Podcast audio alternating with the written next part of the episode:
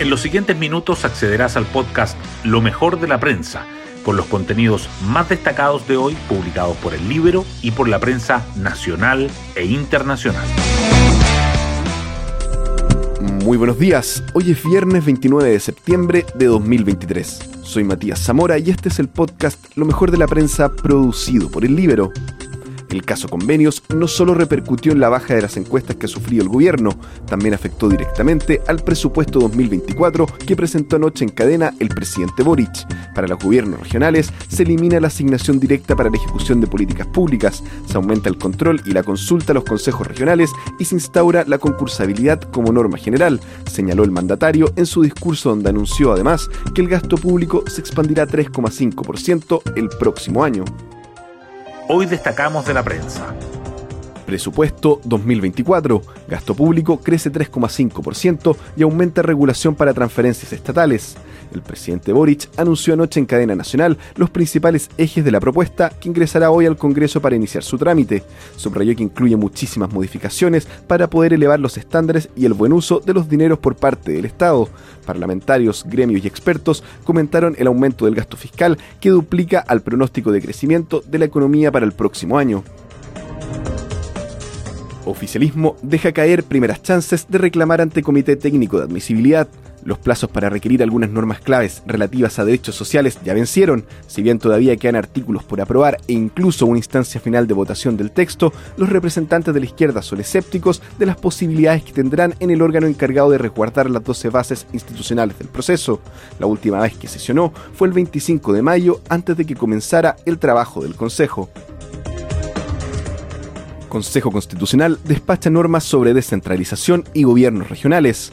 El Pleno visó parte del capítulo sobre gobierno y administración regional y local, es decir, las normas que tienen que ver con la descentralización. Aprobó que la organización del país será en regiones, provincias, comunas y territorios especiales, agregando que dos o más regiones con continuidad territorial podrán constituir macrozonas conforme a los requisitos y criterios que determine una ley institucional. Caso Convenios vuelve a enredar a Catalina Pérez y La Moneda. En declaración ante el Ministerio Público, el secretario general de Revolución Democrática, Edson de Toni, aseguró que la diputada conocía la situación desde 2022 y que el partido habría informado al jefe de gabinete de Boric, Carlos Durán, el 15 o 16 de junio, cuando estalló la polémica. Desde Chile Vamos y Republicanos alistan nuevas gestiones fiscalizadoras. Hoy en la portada del Libero, con los partidos no alcanza la dura posición de expertos y consejeros oficialistas para no ceder. Al interior del oficialismo aseguran que la tesis que se ha instalado en los expertos y consejeros del sector es que ellos no pueden aparecer validando o aprobando una constitución que a los ojos de la ciudadanía ya fue una imposición del Partido Republicano y que implanta un modelo. Tribunal de Defensa de la Libre Competencia empieza inédito análisis a grandes conglomerados empresariales.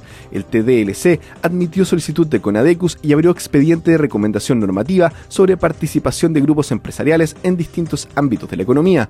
Pidió informes a otras instituciones del Estado. Andrónico Luxic comienza el retiro antes de cumplir los 70 años renunciando a directorios de Guiñenco. El empresario dejará mesas del holding familiar y principales filiales. Es momento de alejarme del día a día, manifestó en carta a trabajadores. En su reemplazo asumirán ejecutivos claves del grupo. Canciller destaca respeto mutuo entre Chile y China en medio de tensión por dichos de Boric. El ministro de Relaciones Exteriores asistió junto a otras autoridades y congresistas a acto por nuevo aniversario de la República Popular China. El embajador Niu Qingbao subrayó los avances sociales y económicos del país asiático la simbólica ceremonia que traerá a Chile el Fuego Panamericano de Santiago 2023. Hoy se llevará a cabo tradicional rito de encendido de la llama panamericana en el Centro Ceremonial Milenario de Teotihuacán, en México. La antorcha viajará a Santiago en vuelo de la TAM y será recibida mañana por el presidente Boric.